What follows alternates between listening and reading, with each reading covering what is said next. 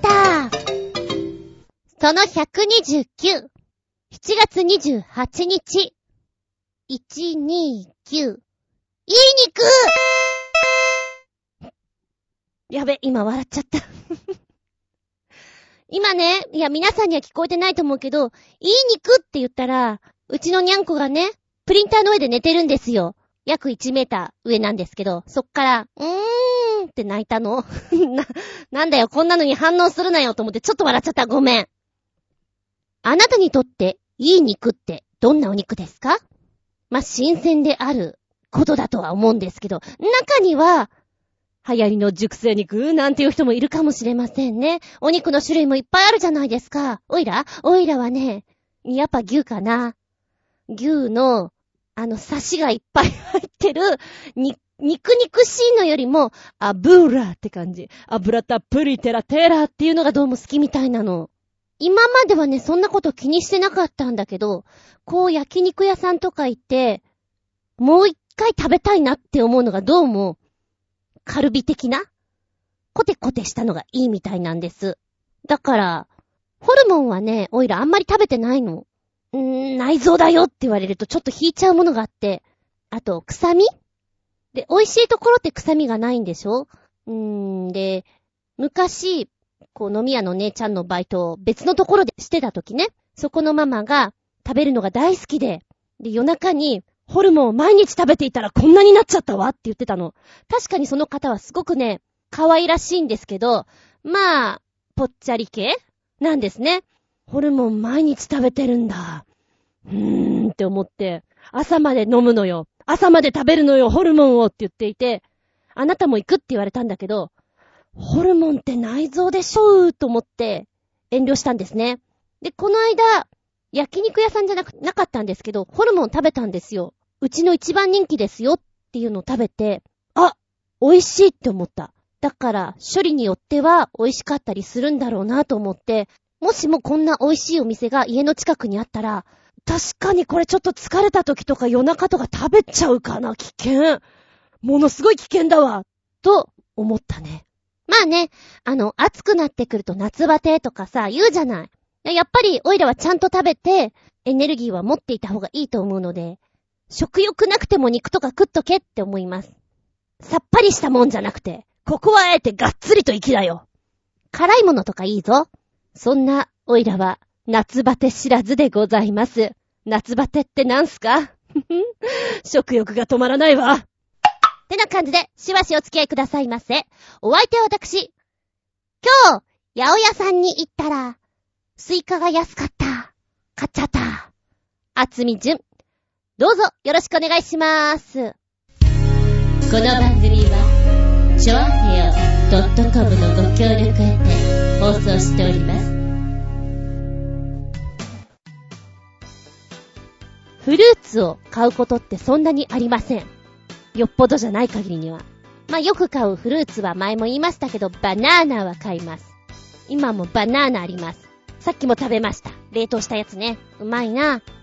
八百屋さんでスイカ安いよって言われると買っちゃう。ちょっと多かったかなと思いながら、あれは4分の1かな。うん。ちょっとスイカ祭りね。まあ、後で試しに焼いてみようかなとも思うけど、きっと、焼かない方がいいんじゃないかな、スイカは。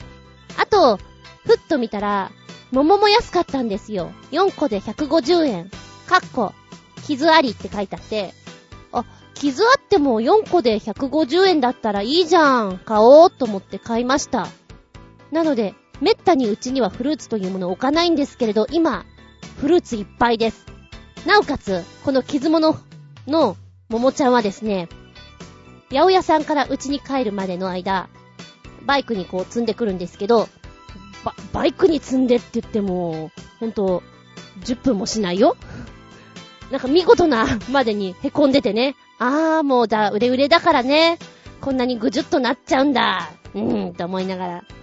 まあまあ、後で冷やして食べますわ、と思っております。で、買った時はいいんだけども、当たり前だけど、スイカ4分の1と桃4個なんて、早々に減るわけじゃないんですよ。で、この 2日が勝負ですね。鬼のように食べる。朝も食べる、昼も食べるっていう状態にして、ようやく、ようやく減るかな。頑張って食べよう。で、皆さんちなみにスイカ食べるときにちゃんと塩をかける方ですか？子供の頃はやっぱり、うーん、フルーツとかもそんなにこう甘みが前面に来る子が少なかったので、より美味しくいただきましょうっていうのもあって、塩を振ってから食べたりしませんでした？しましたよね。もう最近の子は優秀なんで、そんなに塩を振らなくても、十分甘いので、お利口さんだなと思ってます。でもね、この塩を振ってスイカを食べるとかいう食べ方って、海外とかではしないみたいですね。この間テレビでやってたもん。ジャパニーズは、スイカに塩を振るってよ。マジかよ。ちょっとやってみようぜ。おほーうまいじゃん。なにこれ。ジャパニーズすげーってやってた。いや、日本人がすごいんじゃないと思うんだけども、うーん、面白いねって思って。やっぱね、文化の違いっていうのを感じるときっていうのがすごいワクワクします。お面白いって思ってね。まあ、でも気をつけなきゃいけないのはさ、こう、水菓子とも言われる。果物ばっかり食べてるとお腹冷やしやすいので、そこは要注意でござんすな。暑い暑いなので、皆さんも水分をいっぱいとって、熱中症に要注意でござんすよ。ってな感じで、次行くぞ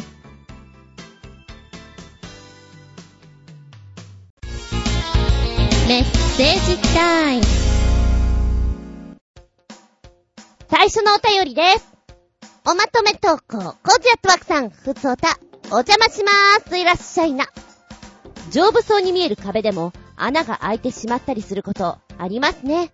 私の思い出で一番やばかったのが木刀です。小武道の稽古で打ち込みを受けたことがあります。これは頭上に自分の持った木刀をかざし、ひたすら相手の打ち込んでくる木刀を受け止めるだけの誰でもできる簡単な作業。が、しかし、相手の渾身の一撃を受け止めたとき、見えない傷があったものか、私の木刀が真っ二つに、間一髪で脳天炎の直撃は避けられましたが、正直ビビりました。ずんこさんも、木刀を受け止めるときは、事前によくチェックするようにしてください。では、そうそう、あれはね、僕とチェックしておかないと危ないよね。脳天パカーンになっちゃうもんね。ってやるか乗りツッコミって難しいよね。キラーン。木刀真っ二つってすっごいね。どれだけの力だったんだろうか。いや、何事もなくてよかったね。なんか、すごいことになりそうじゃん。まるでアニメとかに出てきそうです。犬。お前やるな、みたいな。あと、コントとかでもちょっとありそうだね。でもこれは作り物じゃないよ。本物だよ。本当にあった話なんだよってのが、怖いじゃないか。これは、打ち込んでくる相手方もびっくりでね、折れちゃったーみたいな。こういった時ってさ、結構心臓バクバクするじゃん？でも、割かし、すぐ冷静に戻れるものなのかな？どうなんでしょうか？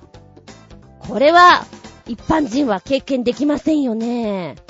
長年剣道やってらっしゃる剣道部員だったらわかるんでしょうかね？はい、ありがとうございます。ふつおたパート2。お邪魔します。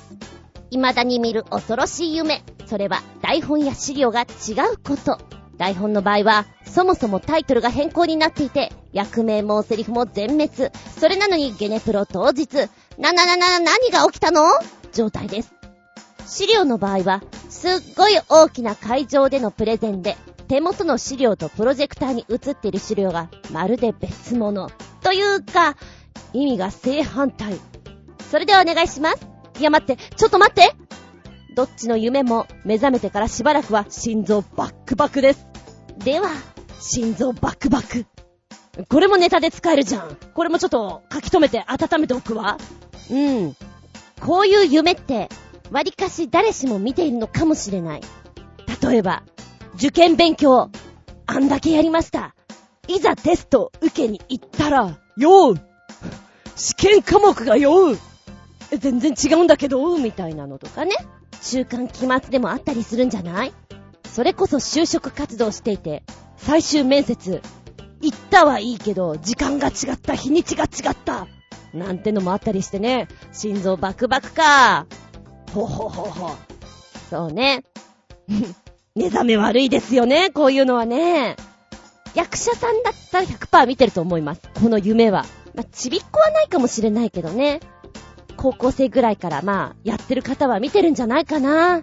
台本違う、役が違う。もう本番の時間なんだけど、ここにいるとかね。衣装が違う。あんた誰？みたいな。不思議なものですよね、これは。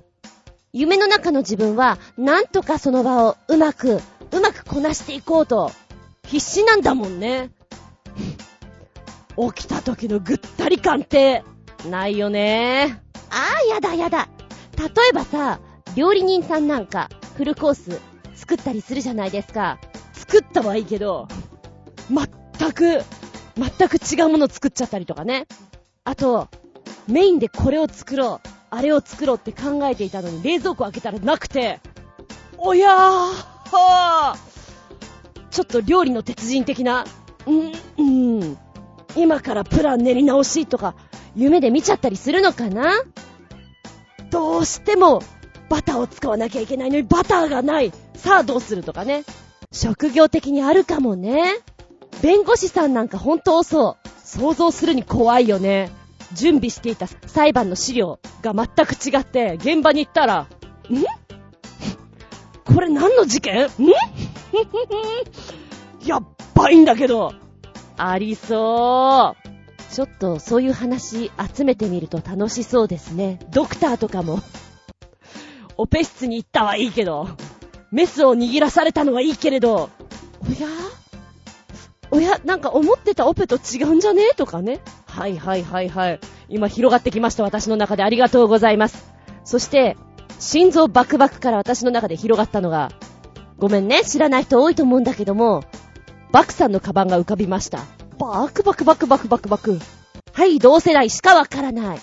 まついでに言うと、私の同期の友達が、実際はお芝居をやる準備をするための舞台作りをするときって、金槌を持って、釘を持って、ラセッターを持ってこう、道具を作ったりするわけなんですよ。で、ガチ袋みたいなの持ってる人もいれば持ってなくて、オーバーオールの胸元に色々入れてたりするのね。私はオーバーオール派だったんだけれども、友達とかが、もうお遊びで、なんとか貸してって言うと、バクバクバクバクバクって言って物を出してくれるのが非常に面白くてね。それをちょっと思い出しました。すっごくわからないでしょ？バクさんのカバンを知らない人は、昔そういう番組があったの。そう。うん、なんか、いろいろあったの。ごめん、話がそれて。わかる人だけ笑って。ふひ。ありがとうございます。ふつおた、パート 3! お邪魔します。館長の歌といえば、これにとどめを刺します。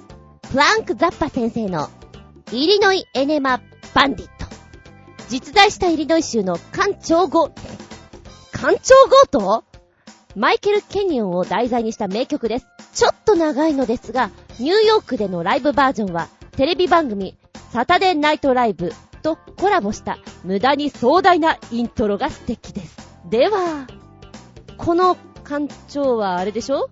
この間のロシアさんと韓国のね、一軸のお話ですよね？そこに繋げていいんですよね？そんな歌があるのですか？まずは聞いてみようじゃありませんか。うん、うん、聞いてみた。12分ぐらいあるんだけど、こう、まずそもそもね、館長ゴートって何？何なの？気になるじゃん？イリノイ州の館長強盗、これを調べながら、今ずっと聞いていたんだけど、おそらく、英語の意味が理解できたら、この歌詞の中で全部言ってるんだろうなと思いながら聞いておりました。詳しくは出てこないんだよね。イリノイ州に10年間にわたって女子寮に押し入り、女子大生に館長した上で強盗っていうことをやっていたマイケル・ケニオンなんかもう聞くだけで、マニアックな、強盗なんだけどマニアックすぎて、えー、っと、ちょっと突っ込めないなそうね、飲んでる席だったら、面白おかしくこの話はできるけど、想像するに、うーん、ま、マニアック、だよね。マイケル・ケニオン。で、この歌、なんでこれを歌にしてしまったのかさっぱりわからないんだけども、現実の事件を、こう、歌にしてしまうようなぶっ飛んだことを俺たちやってやろうぜっていうバンドだったんだろうか。なんかいろいろ考えてしまいました。いろんな事件があるんだね。そして、まあ、バンドさんも、どういうカラーで言ったら俺たちに合うんだろうかっていうところで、ね、瞑想してしまうバンドもあるじゃない？まあ、そういった感じなのかな？どうなのかな？って思いながら聞いてみた。まあ、よかったら皆さん聞いてみて。ふんふん。前回のね、ロシアと韓国のあの一軸の話を思い出しながら12分間聞いていただけたらと思います。ありがとうございます。続いては、新潟県のぐりぐりよっぴーくんメッセージ。この数枚の写真の中に人が紛れ込んでいるそうですが、答えを教えられてもよくわかんないレベルですな。かっこ笑い。なんだかとってもイライラしてくる写真集だよ。はい、ポチッと押す。出てきた。写真の中にスナイパーが隠れています。答えを見てもよくわからん。こんな説明だ。ドイツのアーティスト、サイモン・メナーのフォトシリーズカモフラージュには、すべてドイツ軍のスナイパーが潜んでいる。このプロジェクトはさながら死のウォーリーを探せ、だ。しかし、スナイパーを見つける難しさよりも、メナーが表現したいのは、恐怖、テロ、監視、などといったものが、もはや現代の生活の一部を成していることだとメナーは言う。目に見えない存在から、常に怯えていなければならないという概念について遊んでいるそうだと書いてある。で、今写真があるわけなのよね。で、この中に、スナイパーはどれだって言うんでしょ？私、節穴だから見つかんないだろうな。でわこれね、ヒントが書いてあるの、1枚目の写真があって、その下にヒント、この辺って。で、見るんだけど、もうダメだ今私何枚見たのかな？もうダメだ !1 枚もわからん これはイライラするこれわかるの？あの、パッと見たときに、うん、これかなっていう当たりをつけて、なんかさ、不自然かなと思えるところから行くんだけど、全く違うね。すごいと思う。おそらく、ウォーリーを探せのが簡単なんじゃないかと思うんですけど、どうですか？これ。すごく難しい。今これ見て思ったのが、小学校の頃、心霊写真というのが流行った時期がありまして、えー、修学旅行とかで滝に行ったりします。湖とかに行ったりします。森に行ったりします。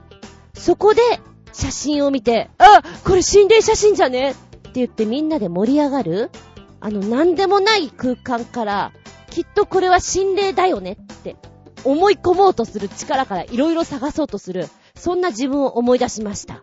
わかんないよ、これ。私の性格からこれはちょっと、ちょっと無理だな。どこだったかな？おそらくヨーロッパ。うん、まあそうだろうとは思うんだけど、パリとかだと思うんだけど、えー、本物の人間を使って、ボディペインティングして、で、絵画のようにペインティングするんですよ。で、遠目から見たら、ただの絵にしか見えないんだけど、やってるのは実は本物の人間なんだよっていうイベントが、イベントというか、企画というか、あったと思うのね。なんかあれみたいだなとも思った。俺たちここに隠れるぜ。カメレオンと呼んでくれ。もうどうかしたぜ。わからないだろう的な感じかな。さあ、ご覧くださいませ。あなたは見つけることできますか？何枚か頑張ってみたけど、ちょっと最後まで行きつけなかった。だってわかんないんだもん。もしよかったらレッツトライウォーリーを探せ。懐かしい。ありがとうございます。びっくりたまげた、プチゲタ話。なんでやねん。のまっきー。最近、どこに行ってもおトイレというのは、ウォシュレットがついていますな。むしろついてない方が珍しくなってきたかもしれない。この分だと小学校や中学校にも、ウォシュレットついてんのかも。ああ、私立だったらついてんのかもなんて思ったりしますが、えー、5年ぐらい前だ、いや、もっと前か。7年ぐらい前かな。うーんと、まだそんなに、ウォシュレットはついてるけれども、自動洗浄装置とか、センサーでうんぬんっていうのが、まだ少なかったと思うんですね。で、えーと、舞台の打ち上げがあって、打ち上げかな？あれ定かじゃない。でも、小林幸子さんが ウォシュレットの話をなさっててね。で、最近っていうのはさ、自動洗浄装置ついてるじゃないって言って。で、こう、もうそれが当たり前になってるから、自分では、スッて出ちゃうんだけど、あら、流したかしら？と思って何度も気になっちゃうのよねっていう話をされてたんですよ。で、まだ、ね、自動洗浄装置、こう、センサーで流してくれるとか、そういうのが一般的ではなかったので、うーん、それは多分、幸子さんちだからだよ。幸子さんが泊まってるホテルだからだよ、なんて心の中で思いながらね、そうですね、なんて話をしてたんですね。で、昨今、あれから7年ぐらい経ちましたか。こうデパートとかでも、割とこうセンサーで動く子が多くなってまいりました。今、えー、昼間にバイトしに行ってるところはですね、センサーが ちょっとおバカさんなんですよ。なかなかのおバカさんぷりで楽しくなってきてるんですけどね。最初は、こう、うんともすんとも言わないで、お前センサーついてんだよなーって思いながらも手動でやってたんですよ。で、もしかしたら、手直しが入ったのかもしれません。だから奴もやる気になってるのかもしれないんですけど、最近はですね、あの、個室に入るじゃん？で、座った瞬間にジャーって流し始めんの。いやいやいやいや、まだ、まだ何もしてない座っただけとか思ってるのね。なので、座った瞬間にまず洗浄されるわけですよ。で、ま、変な話で申し訳ないんだけど、用を足してる間にも、ジャーって流し始めんの。いやいやいやいや、せっかちせっかち、まだまだまだとか思いながら、で、えっ、ー、と、最終的にお尻拭いて、これで流れるかなって思うでしょ？それで奴は流れないのよ。どういうこと？と思って、もうなんかすごくそれがね、毎回毎回タイミングがずれてて面白くって面白くて、さて今日はどのタイミングなんだろうかと、思ってるのが、本当に楽しくて、バカだなと思ってます。多分ね、初めてそのトイレ使った人は、たまゲッターと思うの。えぇーって。今って。ま、ちょっと慣れてくると、それがもう、愉快です。ちょっとフェイント疲れた時にはもう、ほう、ほうほう、そうきたか。やるな、お主、と。まるでトイレで、会話をしてるかのように、心と心の、奴と私の、そんな会話をしてるかのように、楽しんでおります。馬鹿げたなって話だと思うんだけども、若干その、気分の高揚感が、気分盛り上げた、なとこでもあります。うーん、男子にはちょっとわかりづらいかなどれがしょ。もしも、あのウォシュレットの心の声が聞こえたら、さぞかし面白いことだろうよ。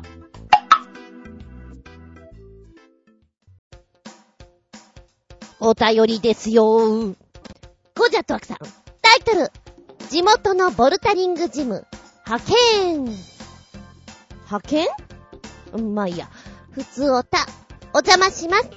まさかの地元でボルタリングのジムを発見してしまいました。なんだか超有名なところのようです。浦安方面に行くついでにいかがですか？では。見たここ行きました。そうですね。こう、ボルタリングやりたいなと思っていくつか調べている中で、お値段が安く、で、ジム自体も大きくって、で、初心者講習があって、で、こう、いろんなところで見たところで、あ、ここいいなと思って初めて行ったのがここなんですよ。いいですよ。すごく広くて。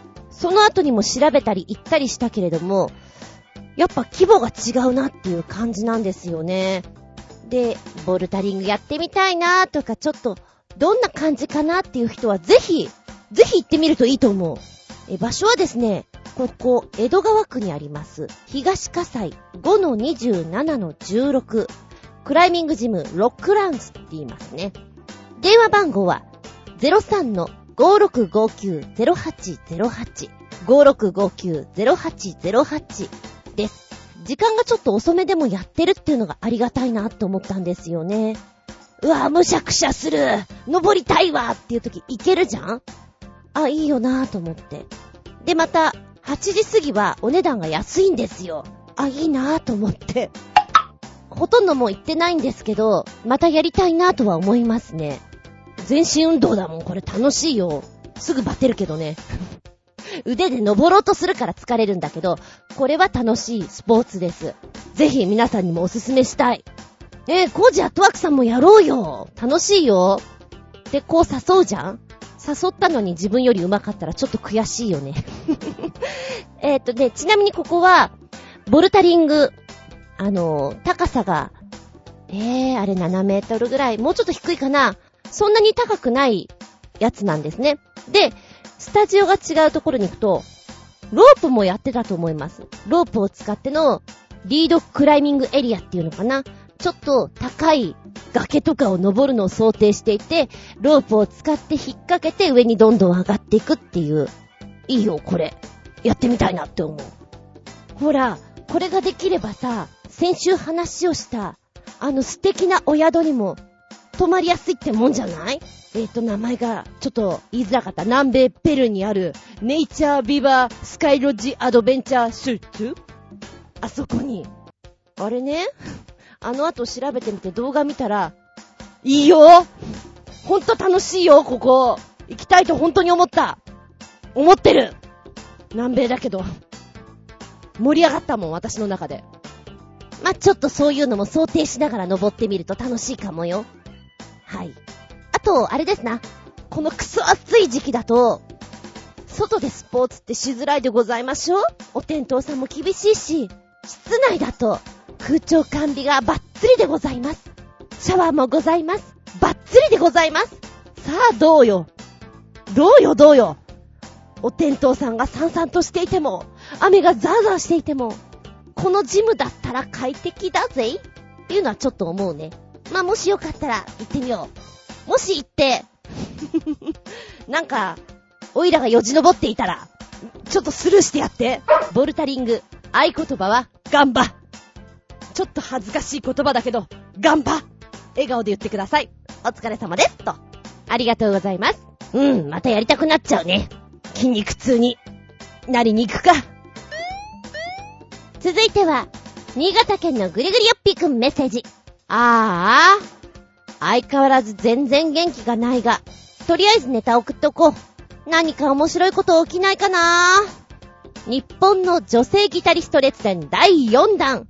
ガチャリックスピンの初代ギタリストで、時空海賊セブンシーズなどで活躍するエイタです。早弾きに加え、タッピングもすごいです。ということで、YouTube 画像を2つくっつけてくれました。最初の方はエイタさんのお一人でこうギターを弾いてるところでございますね。あまりにもまばゆいピンクで、ピンクピンクピンクって思いながら見ちゃいましたけれども、なんかあの、ギターを弾きそうな雰囲気じゃないから、ちょっとびっくりしちゃうかなとは思った。声が低そうですね、なんとなく。イメージで喋っております。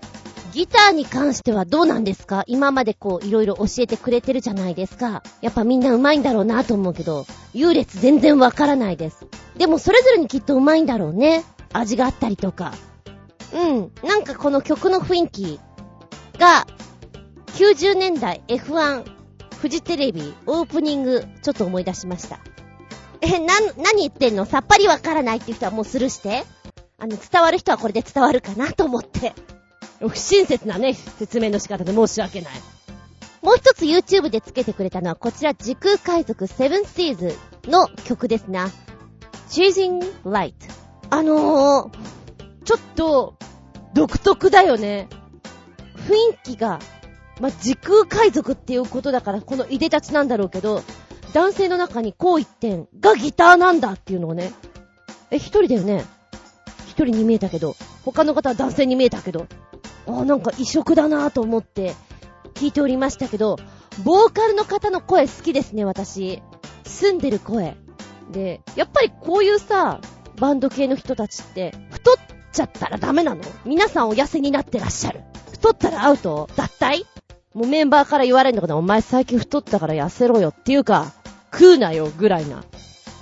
太った人ってあんまりいないかな今浮かばないだけなのかもしれないんだけれども、で、うん、声が澄んでいて、デーモン小暮閣下とか思い出しちゃった。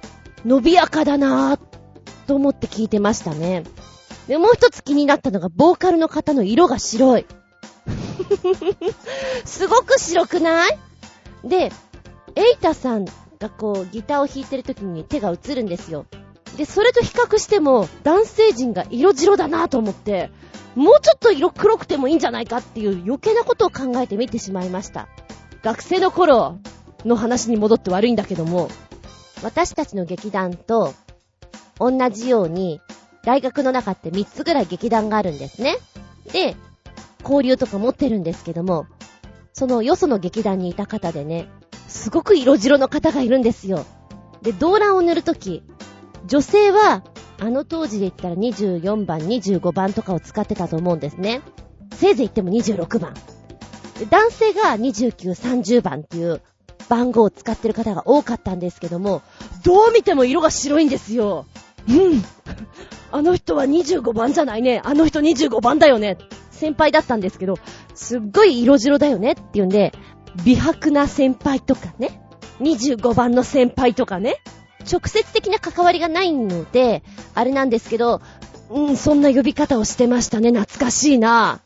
だから、そこの劇団の芝居見に行った時には、もう帰り際話をするとしたら、今日は先輩は色白かったね、とか、今日はあれだったねっていう、まず色から話をするみたいなね、そのぐらい話題になってました。はい、話がそれましたけども、時空海賊セブンシーズ。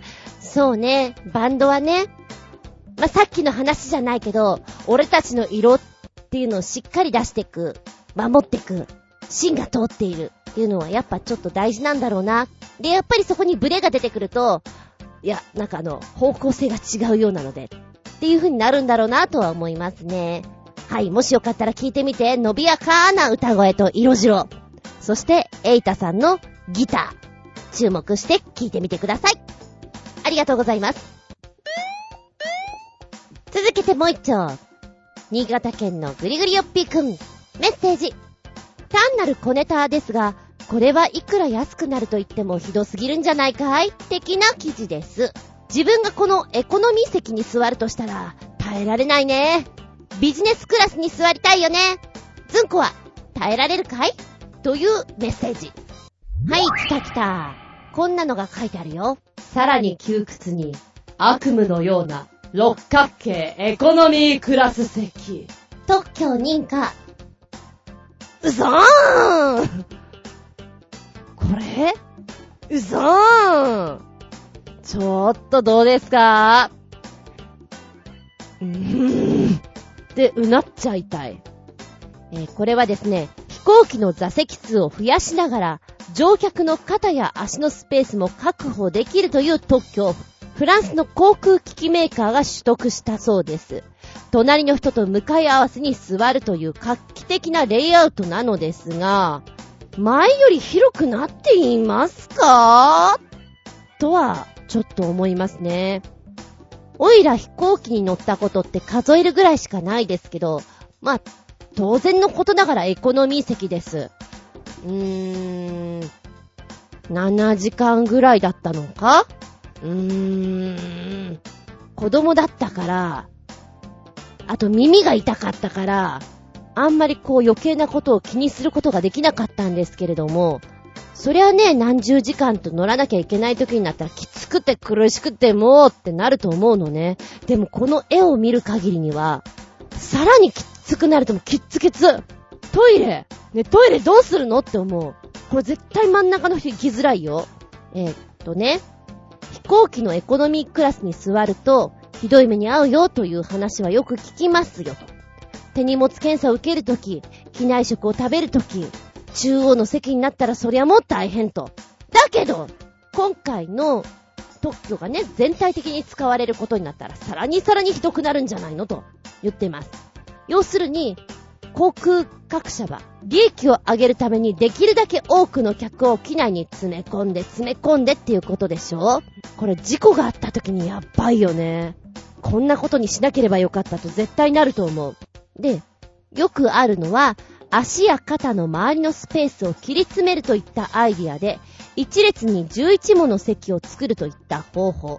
また、複数の航空会社は、短距離のフライトで、立ち乗りシートの導入を検討。ばっかじゃないの？まあいいや、今ちょっと興奮しちゃった。で、エコノミークラスの乗客に残されたわずかな慰めは、ノイズキャンセリング、ヘッドホンをつけて、前の座席の背もたれをじっと見つめながら、ビーチや自宅、あるいは手頃な広さの独房にでもいると思い込むようにすることぐらいだと書いてある。うまいこと書いてるね。だ、もうこんなキツキツの状態で、エコノミークラスにいる乗客さんは、なんとかね、心穏やかになっていただくためにイメージトレーニングですな。いやー、だがしかしね、いくらこうイメージトレーニングを積んだとしても、この六角形の座席配置を見ると厳しいよ。ただでさえ救急なのに、他人様の顔が、ねえ、向こう側に見えるわけじゃないですか。お隣さんが目の前にいるわけじゃないですか。落ち着かないと思う。うーん、まあ、現在ね、特許を取っただけで、これが、本当に使われるかどうか、となるまでには結構時間もかかると思うのよ。テストもしなきゃいけなくて。難しいんじゃないかなと思う。だって嫌でしょ。こう、知らない人たちに囲まれて、座るのは。家族さんだったらいいと思うけど、別に家族さんだけじゃないものね。いやー、これはひどいニュースです。なんかもう、ほんとばっかじゃないのと言ってやりたくなりますね。お前が乗ってみろ。で、一番長いフライトを体験してみろ。と言ってみたい。そういえばさ、エコノミークラスって、こう、体格とかによって制限とかってないの？体重制限とかって。体の大きい人もやっぱりいると思うんだ。で、そんな人はさ、エコノミークラス入れるっちゃ入れるけど、結構救急になると思うの。あ、でも、お断りしようがないか。なんかそんな人に囲まれてしまったら、すごく苦しいよね。身長が高い人とかも足長いじゃない？苦しいよね。ガタイのいい人とかもいるじゃない？大変じゃない？なんていうことをいろいろ考えてしまうニュースでございます。はい、あなたはどう思いますか？救急でもいい。安ければそれでいい。っていう人もいるかもしれない。うん。別にいいよ。安いんだったら立っていく。っていう人もいるかもしれない。いやー、それはちょっと NG でしょ？どっちの人の意見が多いのでしょうか？快適さ？格安？さ、どっち？そりゃ格安は嬉しいけどね。飛行機はある程度長い時間乗るから、そこはやっぱり、そこはやっぱりあんまり妥協しちゃいかんのじゃないかいって思っちゃうなぁ。ありがとうございます。ずんこ、耐えられません。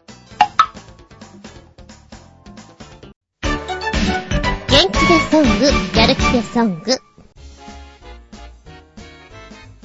メッセージ、コージーアットワークさん、お邪魔します。いらっしゃい。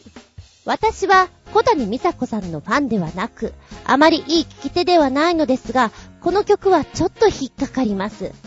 この人を初めて見たのはかなり昔、キャロル・キングの You've Got Friend を歌っていて、へー、えと思ったのですが、それっきり忘れてました。ということで曲をつけてくれてます。小谷美佐子の正体というやつなんですけどね、ヤフーだいたい5分ぐらいの曲です。うーん、この曲は、元気でソング、メッセージソング、すっごいメッセージがガツンと入ってくる曲ですよね。ちょうだい、ちょうだい、優しい気持ちをとか。ねえねえねえ。語りかけるように、思いを前に伝えてくる感じ。みんながそういう風に考えればもっと優しくなれるんじゃないのとか、私たちけだものじゃないよねとか、語りかけるような感じで歌ってくるっていうのが、AC ジャパンとかで使ってくれそうな曲なんじゃないかなと思いました。声がちょっと、あの、上に引き上げる時の持ち上げ方が変わってるなぁと思って聞きましたね。キャロル・キングの You've Got Friend。有名な曲ですけども、あの曲を歌うとしたらどんな感じなのかな？また、色が違った風に聞こえるんじゃないかなと思って聞いておりました。うん。結構エネルギッシュな歌い方されるなと思った小谷美佐子さんです。ありがとうございます。初めて聞きました。こうやってちょっと広がりが出るとね、面白いなと思うし、ああ、こういう歌詞、詩を読んでみるのもありだなとか、いろいろ感じながら聞かせていただきましたよ。ありがとうね。では、おいらから元気でソング、やる気でソング。前に聞いて、あ、これパワーもらえるなと思ったのが、ニッケルバックの Got Be Somebody です。聞いてると、なんか大地から響いてくるような歌い方っていうのかな。うん、すごくなんか自然の中を車で走りたいぐらいに思ってしまった曲なんですけれども、一番最初に、ニッケルバックのね、曲を聴いた時に、なんだか知らないんだけど、エアロスミスのアルマゲドンの主題歌を思い出しました。あ、なんかこう、宇宙とか、大地とか、広がりとか、熱い感じがするなぁと思って聞きましたね。だからなんかそういうの聞いてるとエネルギーもらえるなぁと思って元気になれる。元気でソングだなと思って、今回お届けでございます。まあ、好き好きあるからね。よかったら聞いてみてください。ニッケルバック、Got Be Somebody。ちなみに、このバンドの名前、ニッケルバックの名前に由来なんですけども、メンバーのマイクが以前アルバイトをしていたスターバックスコーヒーで、よく Here's your nickel back 5セントのお返しですよ、と言っていたことが由来するんだって。はぁ、あ、それをバンド名にしちゃうんだ。はぁ、あ、すごいね。ちょっとそういうのも聞いたりすると面白いかも。つうことで、今回は2曲のご紹介でございました。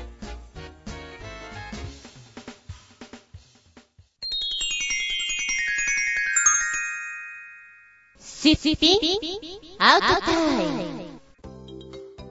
今回のテーマは、チャーハンです。だってなんだか最近、チャーハンを急に食べたくなるんですもの。それも、手の込んだチャーハンではなくて、手軽な安っぽい具があんまり入っていないようなチャーハンを食べたい。なぜだかわからないけど。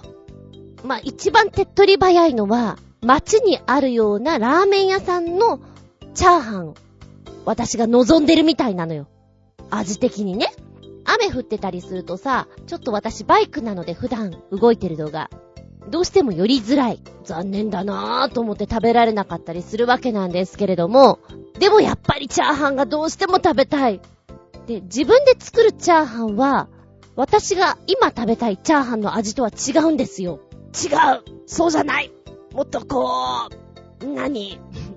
私が出せない味なのっていうのを求めていて、何か近いものはないかと、帰りがけにスーパー、コンビニで冷凍食品のチャーハンとかを買ってみたりします。がしかし、奴らは割とちゃんとしてるんだよね。具がいっぱい入っていてパラパラで。違う私の求めてるチャーハンはこんなに具がいっぱい入っててはいけないもっとこう、あっさりシンプルに？そんなものを求めながら。えー、この間の土曜日なんかね、本当にチャーハン食べたくて、で、小雨降ってたから、ラーメン屋さんに行くのがちょっとしんどいかなと思って、うちの近所で済ませようと思ったんですね。で、うちの近所にもラーメン屋さんはあります。でも、一軒よく行くところは、チャーハンが、まあ、焼き飯というタイトルで、チャーハンの上に卵が乗っかっていて、あんが乗ってるんですよ。で、私の求めるチャーハンは、そんなことされてしまっていては、チャーハンじゃないなと。そんな卵とか乗っていて、あんが乗っていたら、ねえ、贅沢じゃないですか。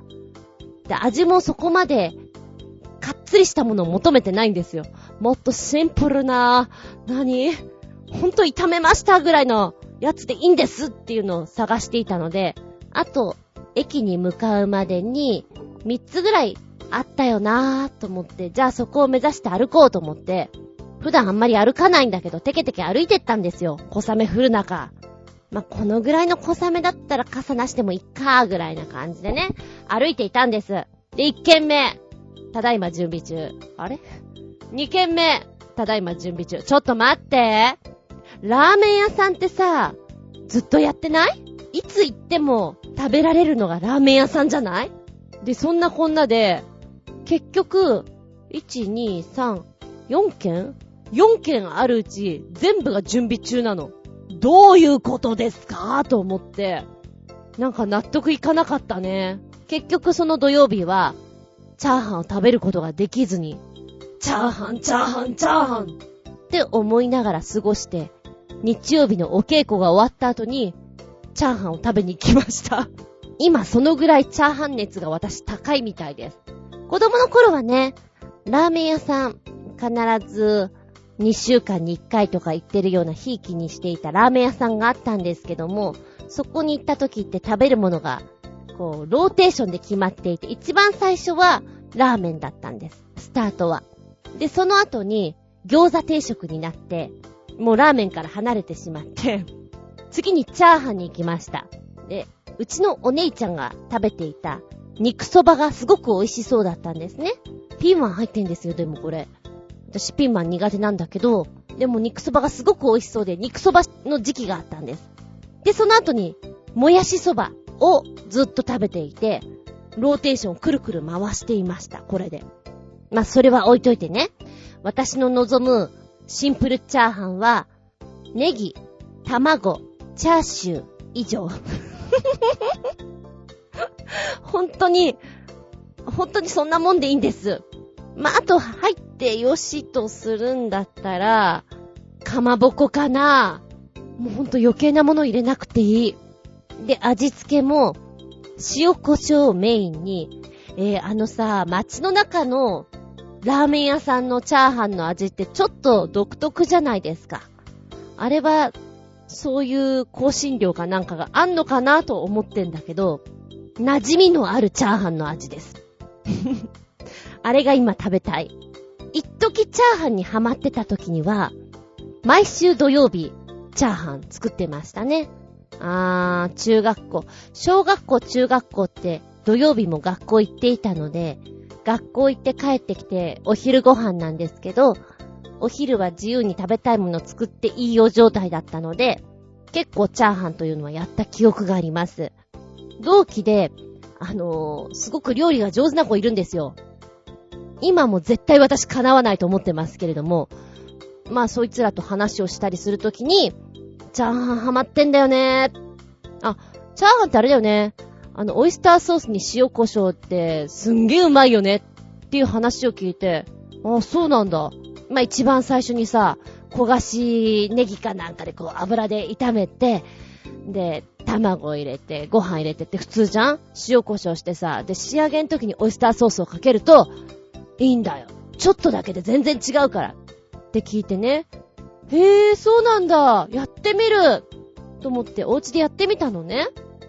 ちょっと待って、なんか全然美味しくないんだけど。何これ？って思って、もう一回聞いてみたんですよ。なんか、ごめん。この間言ってたチャーハンもう一回言ってどういう風にやってた？って聞いたら、だから、仕上げは塩胡椒で、あの、味付けの時に、オイスターソースをちょっと入れる。と、全然違うよ。で、最初があれかな？ネギをちょっと油で多めに揚げるような感じで、香ばしくね、みたいな話を聞いて、うん、そうやったけど何が違うんだろう何が違うんだろうごめん、もう一回言ってぐらいに多分3回ぐらい聞いてると思うのね。で、ようやく納得できたのは、彼が言っていたのは、オイスターソース。私が、勝手に私の中で納得してたのは、まあ、想像つくでしょ？ウイスターソース。普通のブルドッグのあっちのソースを使っていて、そりゃ味違うよね。なんか、醤油とソースと、こう、お酒と、こう入れていて、なんか美味しくならないっていうか、むしろ焼きそばに近い味になりましたけど、と思ってね。で、あのー、その後に、オイスターソースを買ってみたんです。ちょっとペロッと舐めたら、うえなんじゃこりゃ思ってたのと全く違う。なんでってよく見たら、かその時に初めて納得しました。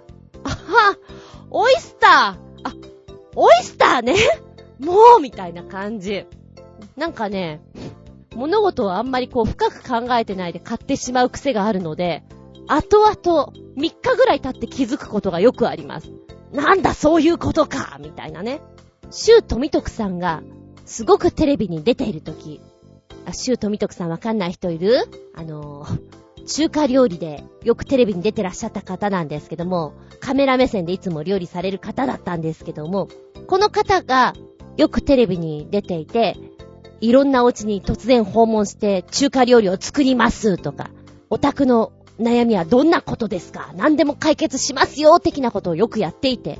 で、うーん、チャーハン。うちで作るとパラパラにならないんですよね。お店みたいにならないんです。という主婦のお声を。こうすると絶対にパラパラになりますよっていう方法を教えてたんですよ。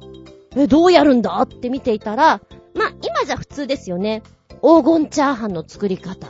あの、最初に卵をジャッと入れて、そこにご飯を入れて、それを炒めるから、ご飯一粒一粒に、こう、卵が絡むような感じでパラパラになるよと。うーん、うまくできたかどうかって言われたら微妙。まあ食べれなくはない。でも、美味しいかどうかって言われたら微妙。チャーハンって奥深いわと思いながら。で、地味に好きなのが、余ったお漬物を細かく刻んで入れて、それこそレタスとか入れてシンプルにするのが結構好きですね。で、時たま、味をいろいろつけすぎてしまってわけがわからないものを作る時もあります。やっぱり、こう、夏場に食べたいのはキムチチャーハンかなーなんて思ってみたりしてさ。でも、行き着くところ私は、やっぱりシンプルな、まお家だったら、玉ねぎかネギ、卵、ハムぐらいでいいかな。そのぐらいでシンプルに味付けしたものを食べたいなと思う。あ、でも、レタス入るとうまいよね、レタスチャーハン。あれ美味しいなって思う。はい、お便り行こうか。コージアットワークさんテーマ。お邪魔しまーす。いらっしゃい。えー、っと、見てました？ここ1ヶ月ほど、チャーハンにハマってます。週に2回くらいは作っています。牛脂を使うと出汁が出るので、卵と高菜くらいでシンプルなチャーハンにします。美味しいのです。本格中華なら、近所にすごーく美味しいチャーハンが食べられる店があるので、そっちに行きます。そうそう、チャーハンと言って思い出すのがこの動画。ボーカロイド曲を歌ってみた、しているのですが、画が秀逸です。では、だって。1ヶ月ほどチャーハンにハマってるんだ。ちょっともうプロっちゃってるでしょ。でも小腹空いた時とかさ、なんか、さっと作れて、満足できるのって、チャーハンいいよね。私、米が好きだから、大満足しちゃう時ある。はい。この美味しいお店、え、名前言っちゃっていいんだよね。くっつけてくれてるってことは。お名前は、流行飯店と申します。美味しくて、安くて、ボリュームたっぷり、というこのお店なんですけれども、結構メディアでも取り上げられているんですね。えー、地元で大変な人気を呼んで小さな中華街という評価を得ているそうです。で、日本人にも好まれる本場の味とし、情報誌ピアをはじめ、週刊誌花子、えー、なるほどクラブなど続々と紹介されているそうなんですね。で、このお店の一番人気は、担々麺なんだ。ほうほうほうほう。で、他にも、えー、行列のできる人気店ということで、いろいろ取り上げられてるみたいですよ。あ、あの番組にも、この番組にも出てたんだってちょっと今思ってますけれどもね。場所が江戸川区西葛西になります。ああ、あの辺ですね。あれ、面白い。裏メニューとかあるよ。常連様へのおすすめメニュー。へえ、お店で裏メニューを表示してるとこって初めて見た。常連だからこそやってくれるもんじゃないんだ。へえ、いいね。それこそあれだ。ボルタリングをしに行って、お昼にカレーを食べて、もう一回ボルタリング戻って、夕飯に中華、みたいな。いいね。楽しいね。え、しかもちょっと今メニュー見てたら、これすごい安いんだけど、卵と青菜のチャーハンが458円だよ。安い。安すぎる。うーん。行く。安いって、幸せだね。はい。はい、曲を聴いてみました。ダブルラリアットを歌ってみた。あのー、いや、初めて聞くんですけど、この絵が、この動画が、あ、有名なの？これ。今回、あのー、下駄129これやりますよっていうテーマをいつも上げるときに T シャツとか近いものを探して貼っつけてブログに上げたりしてるんですよね。ツイッターとか流してんのも。で、その時に、チャーハン、チャーハン、チャーハンってやったら出てきたのが、猫がフライパン持ってご飯をこう炒めてるところ。まさにこの絵なんですよ。あこれじゃーんって今思った。チャーハン作ってみた。なになになんかでリンクしてるんだ、これ。私元ネタがわからないから、ただちょっと可愛いなぁと思って貼っつけたんだけど、へーってちょっとたまげた。可愛いよね。一生懸命ご飯振ってるところとか、あの、大きいフライパンで振ってるところが可愛いよね。ええ。よかったら皆さんも見ていただきたい。この T シャツもネットで売ってますよ。いろんなパターンがありました。ボーカロイド曲はいっぱいあるからね。で、またこういう風に、いろんな絵をくっつけているのもあるから面白いのあるんだろうね。ありがとうございます。あ、そうだ。あのー、そう、私がブログに貼っつけた今回のテーマでっていうのがこの猫のチャーハンの絵と、あと、ドラゴンボールのピラフ様つけたんだけど、なんでピラフ様かっていうのは、私の方のブログでは書いたんだけどね。えっ、ー、と、チョアヘヨの方には書いていません。あのさ、ちょっと話がそれて申し訳ないんだけど、ドラゴンボールって、天津飯とか、ヤムチャとか、チャオズとか、こう、中華的な名前の方が多いじゃないですか。や、あの、下着的な名前もあるけれど、ネーミングがね、チャーハンってあってもいいんじゃね？って思ったの。チャーハン。チャーハン。いや、チャーハンってでも聞いたことないな私が知らない時にチャーハンっていうのが出てきたのかなとかいろいろ考えながら、友達に聞こうかと思った。詳しい人がいるから。うーん。いや、ピラフ様って言ったよな、ピラフ。ピラフ。ピラフ？ピラフ様の着ているお洋服にはチャーハンと書いてある。何かそこにヒントが？あるの？結局わかんないんだけど、誰かドラゴンボールに詳しい人、教えてください。チャーハンはいないんですよね。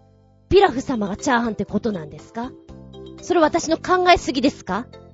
はい。ごめんなさい、話がそれました。えっと、戻して、チャーハンのお話。あ、そうだ、うちのお姉ちゃんが言っていたんですけれども、私はやったことないんですよ。マヨネーズを最初にニューって入れて、ご飯を炒めると、あのー、マヨネーズって油も入っているから、油を引かなくてもよくて、味付けももう、できるから、美味しいよって言ってた。なんとなくこう、マヨネーズ、マヨラじゃないのにマヨネーズ炒めていいかしらっていうなんかね、思いがあってやったことがないんですけど、美味しいとは言ってますね。あと、テレビとかでも割と手軽にできるお料理ということでやってますよね。いつかやってみようとは思っているんですが、やらずじまいに、ここまで来ております。はい、じゃあ、ここで、新潟県のぐりぐりよっぴーくん。チャーハン最近のミュージックビデオで、チャーハンを炒めてるシーンがあるだけですっていうのをつけてくれてます。はい。曲は、カナブーンのないものねだりでございます。えー一番最初にね、動画の中で、こう、中華鍋の中に卵が入っていて、ジャカジャカジャカジャカっと炒められているところを見ると大変美味しそうに 見えますな。まあその中で歌がスタートしていくわけなんだけども、うん。きっと私はここのチャーハン好きだと思います。美味しそうです。で、全体的にはチャーハンとは全く関係ないのよ。ないものねだりという歌なので、もうこのまんま、あの、元気でソングに持っていきたいぐらいの感じです。とってもノリが良くてね、あの、うん、言ってるところは、うーん、君たちはあれだよな、別れた方がいいよなっていう、なんか内容ではあるんだけども、なんかすごいすれ違いざまをよく出ているなっていう感じですね。お互いに不満があるんだろうなとかさ、離れていくなとかそういうのがあって、ないものねだりというのをよく出している感じはしますね。この声がとっても特徴的なので、耳に入ってきた時の響き具合がすごくね、ぽよよーんって聞こえてきて、なんか楽しくなってくる曲です。ええ。チャーハンはね、一瞬なんですけども、あの、最初作ってるとこと中盤にちょっと食べてるところが出るぐらいなんで、まあまあ、それだけなんですけど、曲は良いですよ。聞いてみてください。私はあまり使わないんだけど、味の素ね、すごく好きな方は何にでも最後の仕上げに味の素使われますよね。あの味が安心するんだよね、なんていうの聞いたことありますけど、どうなんでしょうか。うちにも昔あったな、味の素。ただ自分がこう、お料理するときになったらもう買うことがなくなっちゃいましたけどね。塩みたいな感じでちょっとマイルドな味なんでしょ？あれ違うかな？はい、ラストコメントということで、めぐみはんからいただきました。局長がよく冷凍チャーハン買って食べてます。最近のは美味しいらしいです。最近の冷凍って、本当によくできてるんです。びっくりたまげったって味多いですもん。まあね、メグハンはあんまり食べないと思うんですけど、あの値段であの味っていうのは贅沢だなっていうもの結構ありますよ。うん。局長食べてるんですね。海獣先生は。冷凍チャーハン。まあ、ご自身でも全然作ってそうですけどね。美味しいのをさ。一回怪獣先生のお料理を食べてみたいですな。どういうお料理を出されるのかというのは、いろいろ噂には聞いておりますけど。はい。ありがとうございます。そういえば昔、実家にいた時は、うちの姉ちゃんが好きだからもあるんだけれども、冷凍チャーハン冷凍ピラフ結構ぎっしり3、4種類ぐらい入っていました。だから小腹が空いたらそれをチンするとか、炒めるとかはよくやってましたね。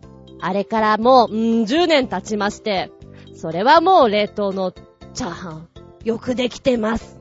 本当によくできてると思います。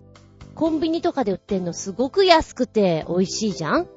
まあ私が求めてるのはそこまでのやつじゃないのであれなんですけど、だから、いいですよ。あの、馬鹿にしないで食べていただきたいと思います。あと地味に好きなのが、もう味付けが全部できているやつで、あの、ふりかけみたいに振って、こう、最後の味付けをするやつ？丸宮さんとかああいうところから出てるやつ？あれ結構美味しいよね。うん。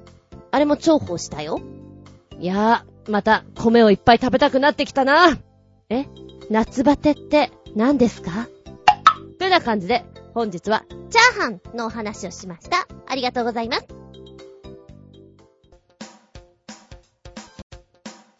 お便りでーす。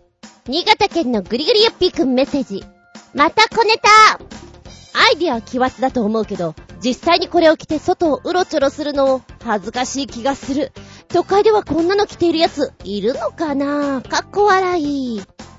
よく記事を読むと、自宅敷地内とか、領地内って書いてあるね。つまり、これを着て自宅敷地外に出ると、パープリンだと確実に思われて警察に通報されちゃうかもしれないね。かっこ笑い。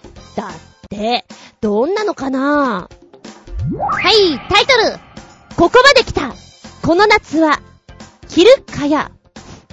着るかやネッツメンなんじゃこりゃな、なんじゃ、なんじゃこりゃはい。なになに着る毛布などでおなじみのビーズは7月8日、アイデアグッズブランド、ビビラブより、全身ワンピースタイプの、人型防虫ネット、キルカヤネッツメンを発売した。どうしよう。バカげた？感じ？まあ、いや、先行きますよ。1ミリメッシュを採用し、一般的な網戸の1.4ミリよりも細かく、蚊の侵入を防ぐ顔部分も含めて全身を覆うが、手足部は柔らかいゴムバンドで締めるほか、ファスナーで開いて手足及び腰の部分を露出することも可能ですと。サイズは M サイズの天女の羽衣、かっこピンク。L サイズの、もうどうしようこの名前。いろいろおかしい。蒼天夏しぐれ、ブルー。そして、L サイズ、白個の蚊宿、タイプは白。と、M は身長165センチまで、L は身長180までということなんです。価格はいずれも、いくらだと思うこれ。全身を覆うネットですよ。蚊に刺されないであろうネットですよ。お値段、7128円高くないですか？もうほんとこれ罰ゲームだよ。どこで来ましょう、罰ゲーム？宴会で来てくださいよ。我ら、キルカヤメッツマンってやってくださいよ。で、えっ、ー、と、1個目のサイトの方ではこういうニュースですよっていう風に出てきてるんですけど、2つ目は、ビビラボさんのユニーク便利グッズという風に、もうちょっと詳しい商品のやつが出てるわけなんですね。もう完全に戦隊もの風に作っておりますけども、うーん。まあ、確かに昨年ですよね、天狗熱がわーっと流行ったのは。まあ、それもあって作ったんでしょうか。えー、こちらのスーツを着る前に、衣類用の虫除けスプレーを吹いといてくださいと。で、安全のため顔部分は避けてほしい。肌に直接スプレーするときに比べて、まあ、メリットはありますよというふうに書いてありますね。で、まあ、全身覆っているので、何がいいかって、前かがみになっても背中が出てこないとか、お腹のところとか、あの、弱いところが少ないですよっていうのがいいみたいです。全身を覆うこともできますし、トイレに行くときとかってやっぱり全部脱ぐの大変だから、腰のところが全部ピーってファスナーで開けられるようになってます。それから、手足も作業するときに、あの、ちょっとしづらいでしょ？網にこう囲まれてる状態だと。だからそこは手足が出せるように、ホックで止めることができますよっていう風に書いてあります。だから、一番弱いとこだよね。で、あの、弱点ポイントも書いてあります。弱点ポイントは、肌とネットがくっついている場合ね。そこに蚊がくっついて、プスッと刺せば、それはもう、刺されますよって書いてある。一番いいのは、この、ヒルカヤネッツ面と、防虫スプレーを併用して使って、なおかつ、肌と網が密着しないようにすることが大事だと。これ結構難しいんじゃないの？なんだかんだやっぱり着るとピタッとなってしまう首元とかできちゃうんじゃないかなと思うけど。まあ、でも、私が蚊だとしたら、やっぱちょっとこういうのにはくっつきたいと思わないから、ある意味、正解なのかなとは思いますね。あの、買う買わないじゃなくて、このサイトは面白いです。見て、ツッコミを入れてください。いいですよキルカヤ、ネッツメンこのネーミングとかも会議で随分悩んだんでしょうかね。面白いっちゃ面白いです。ただしこれを着ろと言われたら完全に罰ゲームです。これを着た上で、昨年天狗熱が流行った場所をうろうろしていただきたいです。君君、どうしたんですか？と声をかけられたら、これですか？私は、蚊には負けません。キラーンとかっこいい一言を残して去ってください。職質されるかなやっぱり。なんか、モニタリングとかでやってほしいよね。これを着てうろうろしたらどうなるか、人はどう反応するかと。まあ、間違いなく街中を歩いていたら二度見はするでしょうね。で、うーん、敷地内公園とかにそういう人がいたら、やはり管理人とかは声をかけなきゃいけないだろうなという状況になるだろうな。どどうされました？のですか？みたいなね。いや、ちょっと面白いです。さらにね、商品の書いてある一番下の方に、ラボさんの、まあ、今まで作った製品なんでしょ？面白グッズっていうのが出てきてるんですけれども、は、あ、これも馬鹿げたなっていうのあります。人型寝袋、フリース X、キッズ S、M、L、XL サイズとあって、あなたの体にフィットした寝袋ですと。またこれも戦隊もの風に作ってのが面白いですよ。まあ、ご覧あれってとこでしょうか。ちょっと、バカゲッターで私の気分盛り上げた。ありがとうございます。バカゲタ、ゲター。5つ、リンゴン。新潟県のぐりぐりよっぴーくんも一丁。メッセージ。なんだかよくわからんが、こんな変な自転車が発売されたって。で、その自転車の批判？記事ということでつけてくれてます。タイトル、ステルス自転車 B、Q、NH がデザイン超クールである。デザイン超クール。さてどんなの来るかな？はい、こちらはスロバキアの自転車メーカーさんが作ったものでして、えー、ステルス機にインスピレーションを得て作った自転車なんだそうです。その名も B9NH ということなんですけれども、じゃん。写真見るとね、真っ黒。真っ黒クロスケ出ておいで。おもちゃみたい。ま、そうだな本物っぽくないよなま、スタイリッシュなデザインを心がけて作ったみたいです。ハンドル周りも多面体のデザイン。素材にはカーボンファイバーを多く使用し、重量は 8.8kg と自転車としてはかなり軽めに仕上げていますと。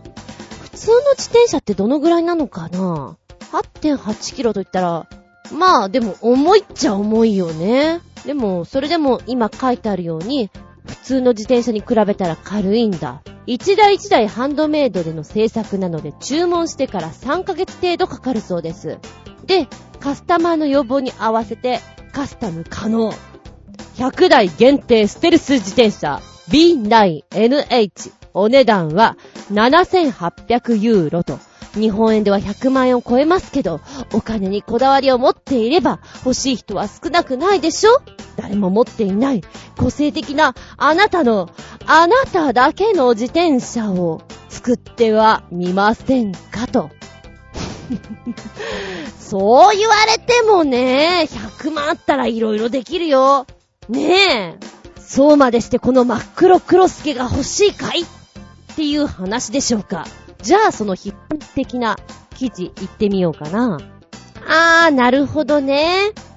ええええ、この批判な方はですね、まあ冷静に書いてございますね。まあ商品はこんなものでございますよっていうのが出てるんだけれども、真っ黒クロスケじゃんバディが。で、えー、元々のステルス攻撃機 F117 は、レーダーで発見されにくいように、平面で構成された多面体形状をしているのが特徴。また、目視による発見を避けるため、機体表面はブラックで塗装されている、主に夜間作戦に使用されているということなんですね。ナイトフォークと名付けられている。で、このナイトフォークをイメージしたが上のこの B9 ですよね。ブラックに塗装されているわけですけど、レーダーに発見されにくいかどうかは全くわかりませんけれども、ただ一つ言えるのは、真っ黒クロスケだからこそ、夜走ったら危ねえだろうというのは書いてあるね。まあ、そうかなとは思った。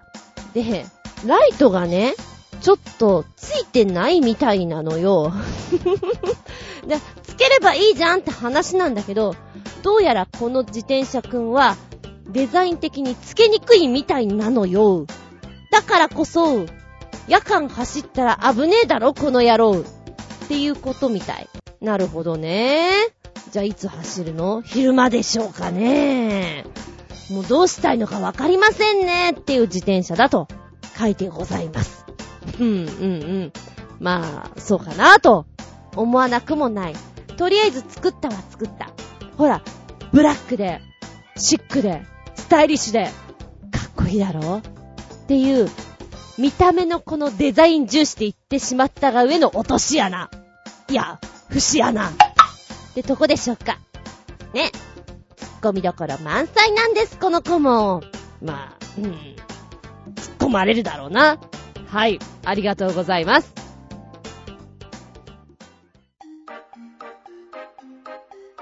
見たら動画。メッセージ、新潟県のぐりぐりよっぴーくん。ちょっと古いミュージックビデオだけど、なかなか面白いです。青いシャツの男が主役なんだね。かっこ笑い。ということで、5つつけてくれましたけど、今日は2つご紹介です。ハーフビー。という方、日本の DJ、高橋隆弘さんのソロプロジェクトということなんですけれども、初めて見ました。初めて聞きました。まず1曲目、ロデオマシーン。2曲目、曲はね、とっても軽やかなんですよ。音が面白いなと思って聞いてますけれども、あの、YouTube でこう、ミュージックビデオなんで、絵が流れてくでしょで、通常はこういう音楽とか聴きながら、だいたい私は洗濯物を畳みたい人なんですけども、画面をずっと見ていたいなって思う作品なんですよ。面白いんですよ。で、一つ目の、ロデオマシーンの方は街中です。街中で、青いシャツを着た男が主役なんだねって書いてくれてますよね。どれだろうって思ってると、あ、出てきた出てきた、この人かと思って見ています。なんとなく私の中ではニコラス・ケイジ浮かびました。で、こう、街中をリズムをよく、こう歩いていく姿が面白くて、で、画面の端っことかね、いろんな人がいろんなことやってるんですよ。あ、こんなとこで人命救助してるとか、あ、こんなとこで謝ってるとかね。面白いんです。それを発見するのが。細かい。で、その、曲のさ、テンポと、青いシャツを着た男の人と、その、後ろにこう、ずらっと並んでる人たちが、ものすごいダウンのリズムで進んでいくんですね。それが、心地よくて、見ちゃいますね。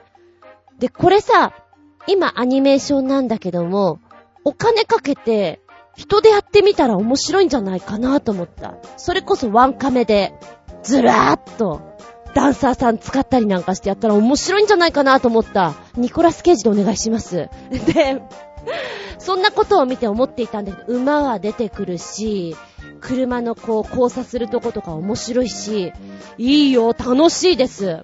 若干見ていて、動きがサザエさんのエンディングを思い出しました。っていうのは私だけでしょうか。見て共感してくれる人がいたら嬉しいです。そして2曲目、スクリュー・ザ・プラン。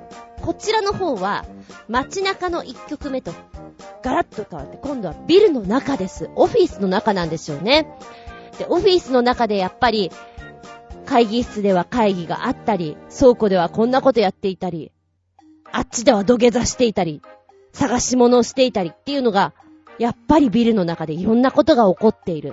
で、エレベーターを使って、上に、下にと降りていったりします。あと、自動ドアが結構アクセントになって出てくるので、面白いんですよ。これもやっぱり人で作ってほしいなと思いました。で、男が最後に警備員から逃れるためにどうするのかなーと思ったら、あそう行くんだへぇヒューストンうん。うん、なんか多分そのストーンは来ると思った。で、最後は、あ、リズム乗って、外に出て行って、公園みたいなとこに行くんだっていう流れがね、約4分くらいなんですけども、ずっと見ちゃいます。本当に見ちゃいます。子供はこういうの好きだよ。絶対に。想像が膨らむんだよね。こんなことやってるよね。あんなことやってるよね。っていうのが面白いです。見てほしいな。残りはまた今度ね。ありがとうございます。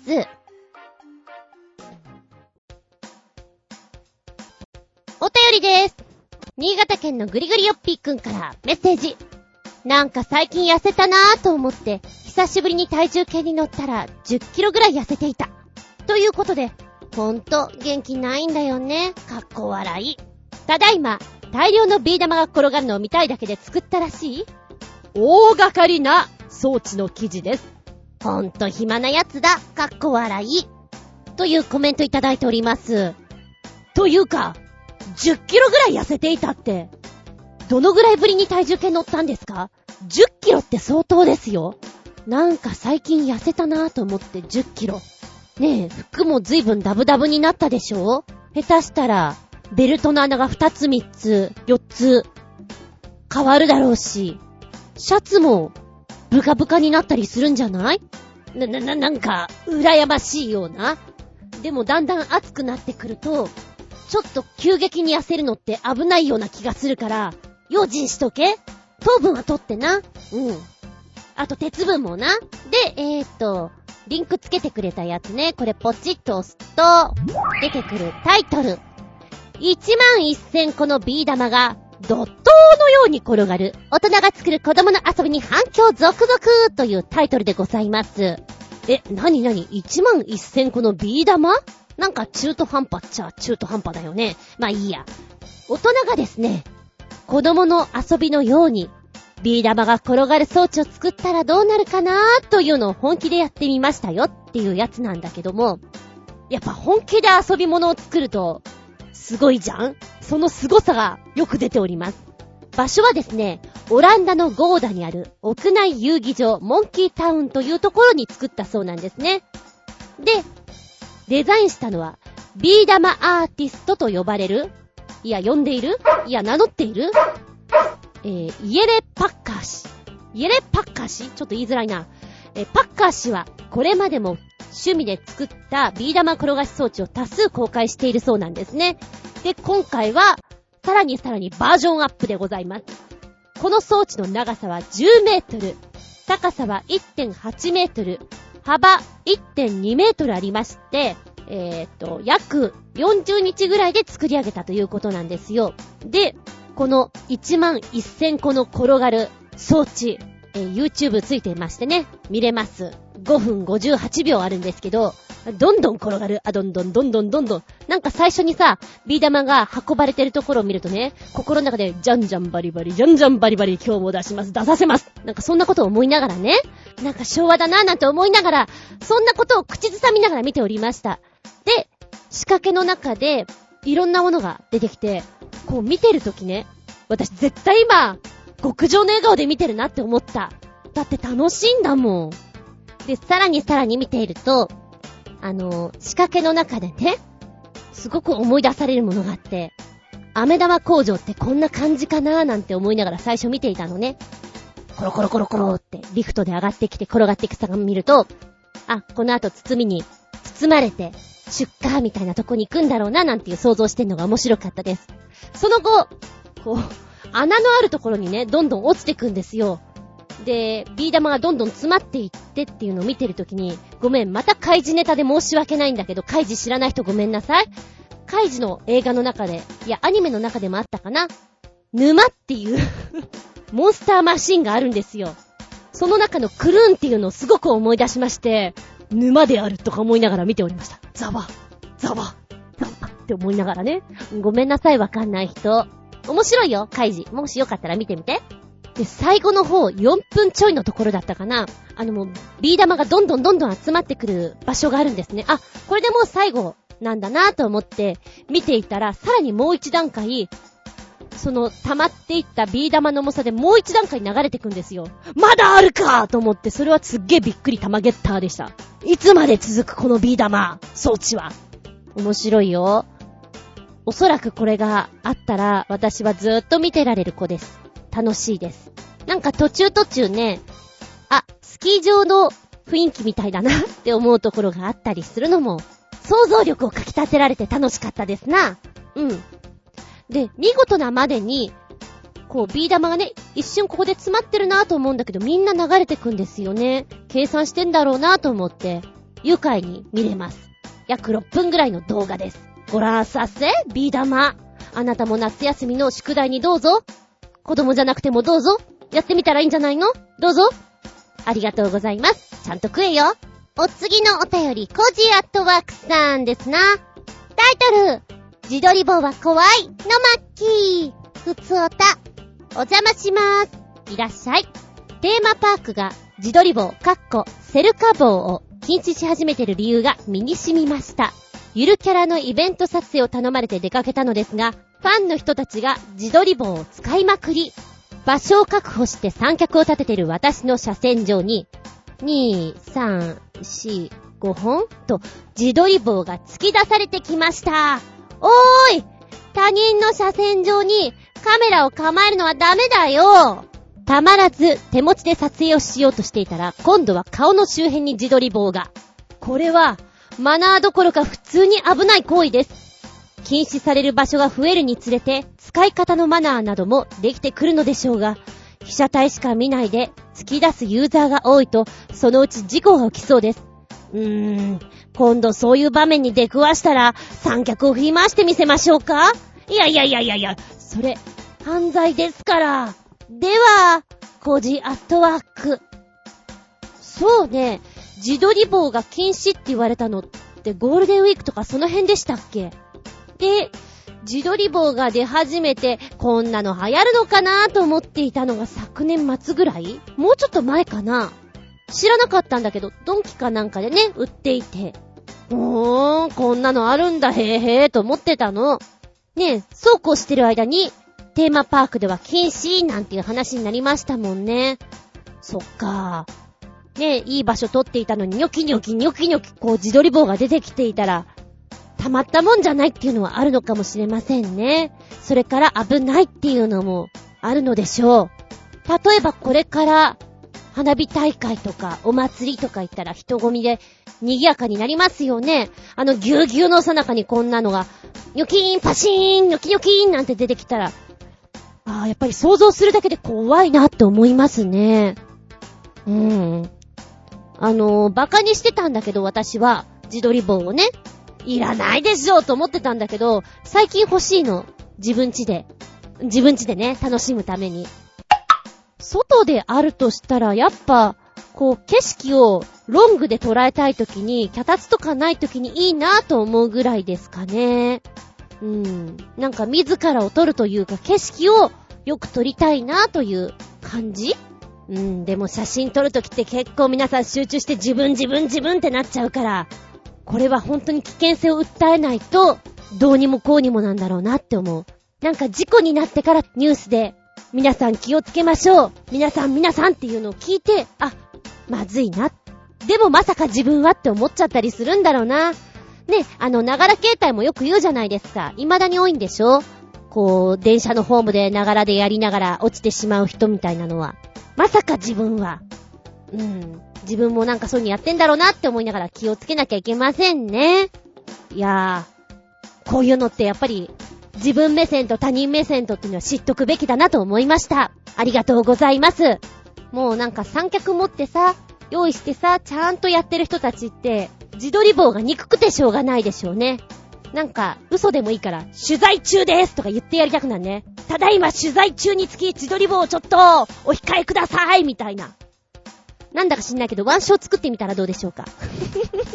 どんなワンショーやねん。はい、ありがとうございます。もう一丁、超新星船チョコヨッピーくんからメッセージ。純金の自転車だってさ。と、もう一つ。で、これも純金の自転車らしいが、会社が違うようだ。ということです。まずは、ポチッと押すと、出てくるかな出てきたよ。価格はなんと、1億円純金でコーティングされた世界一高価な自転車。うーん。1億円か、うーん。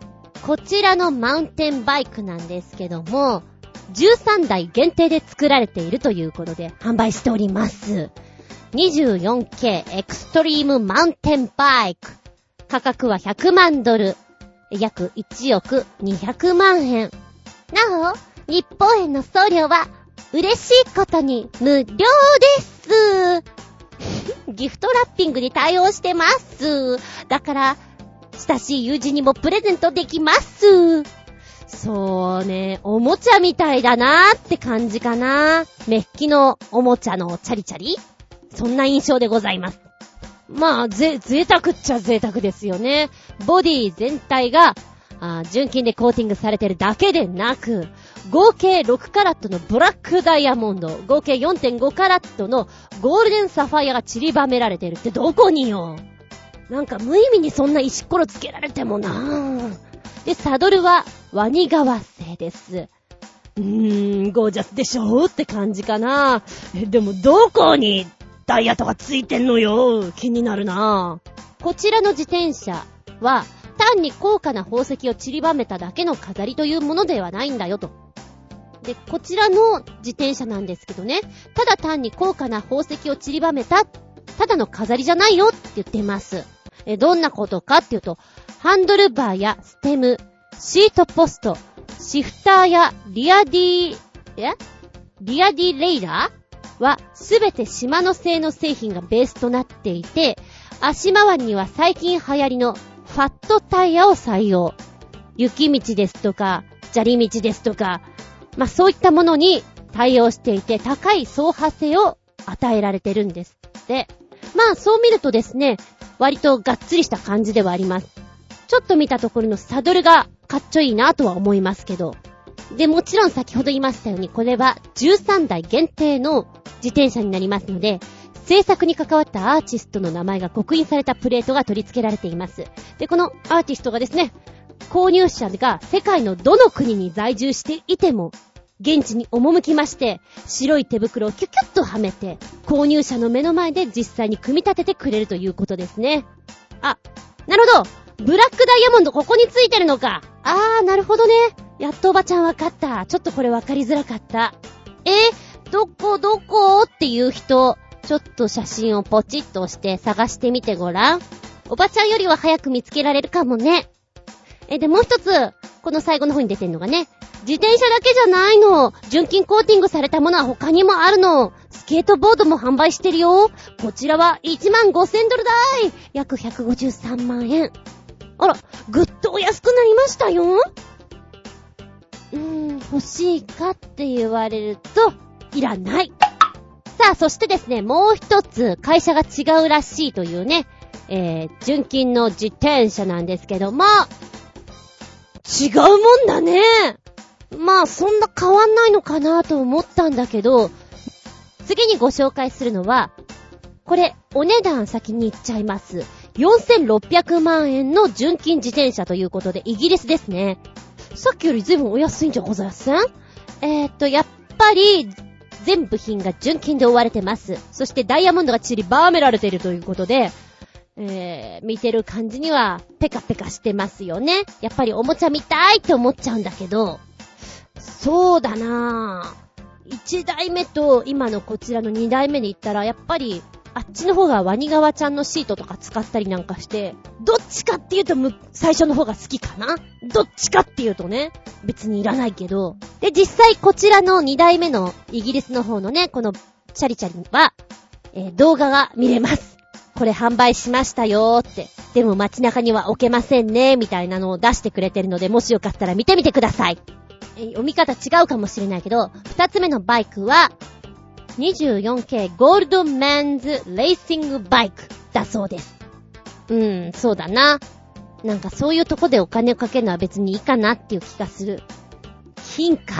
で、このね、動画の中で、あの、自転車の純金で覆ってる、コーティングしてるということに対して、ちなみに、今は公開してないんだけど、純金トイレって日本にもあったんだってね。純金トイレ。落ち着かないわって思うんだけども、黄金のトイレとスリッパというワンセットで公開していたんですって。純金トイレは盗難を恐れて売却されたとか、されてないとか。んで、純金トイレ。ああ、そういえばなんか絵で見たことがあるなと思っていたんだけど、話がそれてごめんなさいなんだけど、純金というと、なんか知んだけど、ホテル三日月、あ、音が違う。ホテル三日月、あれ？全然思い出せない。ごめん。なんか音程がもう思い出せないや。とにかくね、ホテル三日月さんの黄金風呂っちゅうのがピコーンと頭の中に浮かんでくるんですよね。あー、そういえば、最近 CM でやってるっけかな？どうだっけかなって思ったの。で、今、ちょっと、黄金風呂って出たら、こんなのが出てきた。18金製の黄金風呂がまた盗まれた。今度は一部切り取られ。え？またって言ってるんだけど。えー、こちらはですね、千葉にあります、勝浦ホテル。ホテル三日月、かが違うのは三日月。まあ、いやいやいや、ごめん。ホテル三日月さんの、えー、中にございます、18金の浴槽が切り取られ、盗まれるというニュースがあったんだね。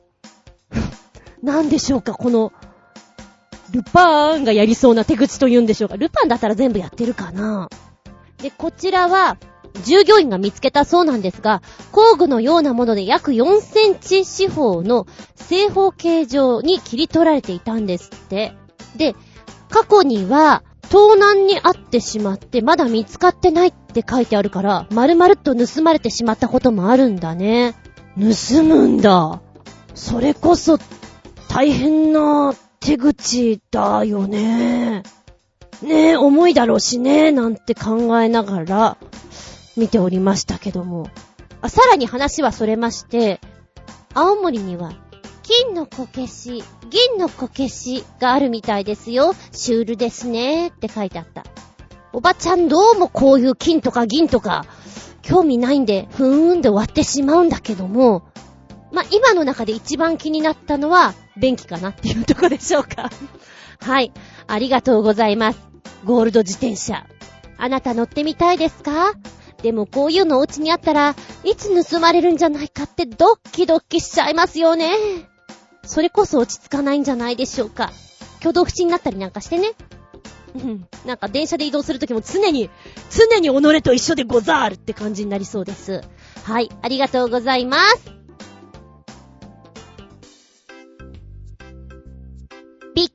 まげた、プチゲタ話、パート 2! うそーん、さっきも言ったのに。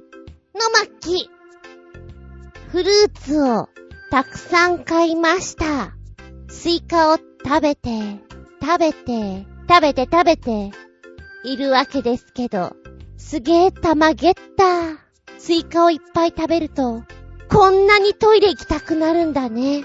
もう、かれこれ何回行ったよ。っていうぐらい、トイレに行ってます。普段水分あんまり取らないから、回数の増えたこと増えたこと。すげえ、たまげたー。そして、今年初めて買ったスイカは、甘くなかった。すごく甘くなくて塩を振って食べてるよ。まだ残ってるよ。桃手つかず。買いすぎだよ、自分。ちょっと反省しております。でもさ、さっきもいっぱい食べたから寝てる時とかまたトイレいっぱい行きたくなるんだろうな。いかんな。ちゃんと考えてお買い物しよう。と思った次第。あれ？こんなにトイレ近くなって、びっくりたまげたスイカの力。利尿作用バッチシこの番組は、ちょあへよ .com のご協力へて放送しております。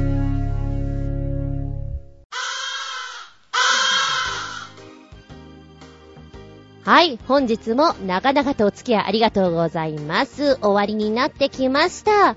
次回は、8月11日、下駄130でお聞きいただけたらと思います。テーマは、鍛えましょう。マッスルマッスル、マッチョマッチョでいきたいと思います。夏に痩せるってよく言われるけど、安心するな。今こそ鍛えるんだ。マッスルマッスル、マッチョマッチョ。ということで、鍛えましょう。こちらをテーマにしていきたいと思います。あなたが普段、うーん、ちょっと気にかけて、心がけていることってないですか？例えば歯磨きの時とか、ないですか？いや、これは教えられた話ね。歯磨きするとき、かかとのアップダウンをするだけでも運動になるよ。やってごらんなさいよ。と言われたことがありました。ないですか？普段心がけて鍛えましょうと思っていることはおいらね、動くのは嫌いじゃない方なんですけど、ついつい帰ってくるご飯食べる？食ったら眠い。食ったら眠いですぐ寝ちゃう感じなんですが、あの、多分習慣づければできる子だと思います。多分、かっこ希望。で、この間ね、ドンキホーテにふらふらっと行ったら、あの、ワンダーコアだっけ？あれ置いてあって、誰もいなかったからちょっとやってみたんですよ。腹筋のね、マシンですね。よっこいしょってこう、反るじゃん戻ってくるのがちょっと楽しくて、あ、これ家にあったら楽しいかも、キラーンって思った。ただあの、でかいのは、家にあっても邪魔なので、小さいやつだったら、あの、ゴーリキちゃんがやってるやつね。幅が12センチぐらいになるから、そんなに場所を取らなくて便利だよっていう、ああいう口車に乗って私は買ってしまう口です。でもあれちょっと、あの、小さい方のもやってみたんだけど、割と腹筋使えるような気がするんだけど、どうなんだろうな。でね、世間ではワンダーコアの口コミ、評判ってどうなんだろうと思って見てみたの。ああいうサイト見ると面白いね。辛口の人、甘口の人、いろいろ考えて研究してる人がいて、そうか、そうか、そうか。まあ、基本皆さん、楽して痩せたい、楽して引き締めたいっていうのがあると思うんですね。割とこういうコメントが多かったりする。ワンダーコアの口コミです。今、1日20回、毎日頑張ってます。でも、痩せそうにないです。もう少し頑張ってみます。ちょっと、うーんって思っちゃう。1日20回じゃ多分厳しいと思うよ。っておばちゃん思う。せめて朝昼晩。でも20回厳しいんじゃないかな。20回を3セット朝昼晩。だったらちょっと違うかもしれない。なんかこう、キューって使うね、時間をもうちょっと、もうちょっとちゃんとかけないといけないじゃない？筋肉って。で、そういうの考えると難しいんじゃんとか思いながら、このワンダーコアの、口コミ見てると面白いよ。本当に面白い。でも今ちょっと本気で欲しいかも、ワンダーコア。あれ楽しそう。あの DVD とか見てみたいかも。どんなことやってんだろうってね。皆さんは、ああいう器具とか見ていて、やってみたいなって思いませんか？まあ、普通の人はあんまり思わないのかもしれない。おいらすぐ、買っちゃうって思っちゃう方なんでね。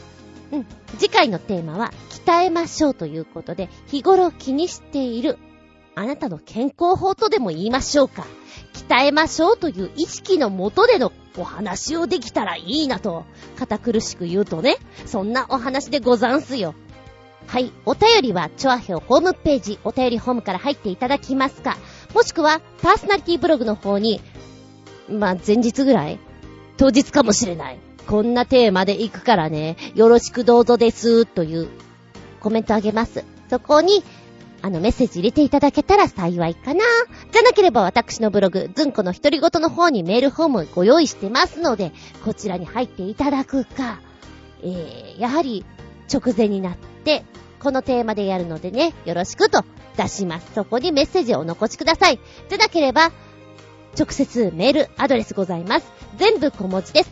geta アンダーバー zun アットマーク yahoo.co.jp geta アンダーバー zun アットマーク yahoo.co.jp こちらまでお送りくださいませ。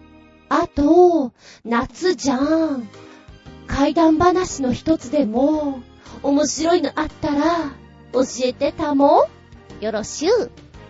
では次回は、8月11日、日付が変わるその頃に、下駄130でお聞きいただきたく思います。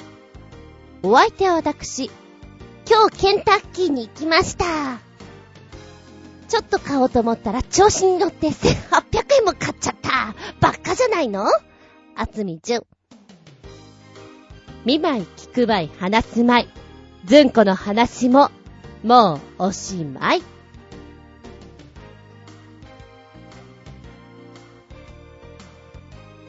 さようなら。ちゃんちゃん。もう、ここんとこ暑くてダメっすね。エアコンかけてないと。皆さんは何度ぐらいが、うちはニャンズが、あの、3匹いるんですけど、エアコンが苦手な子がいるので、そんなに寒くしちゃうとお部屋に来てくれないんですよ。我慢してます。かけてるけど我慢してますって感じでしょうか。でも暑くなってくるとね、エアコン苦手な子は、口がパカーンって開き始めるの。やべえ、口呼吸始まった。エアコン、エアコン、かけたりします。でもね、今年もう2回やってるんだよね。行ってきまーすって言ってくるじゃん。帰ってきた時に、お家が冷えてる。冷えてんだけどありがとう。ありがとう。数時間前の私。帰ってくる私のために部屋を冷やしてくれたんだね。っていうの2回ぐらいやってて、若干ショックなんだよね。電気代が高くなるわ、と。どのぐらいに行っちゃうのかしら、と。節電したい。だがしかし、節電できない自分がいる。しょうがないね。でもこれだけ暑いと、節電節電と言って、熱中症になるのは馬鹿らしいから、我慢はしちゃいかんのだよと思っております。皆さんも我慢しちゃダメよ。暑い時にはちゃんとクーラーかけて水分取ってね。つうことで、塩分も大事だから。じゃあね。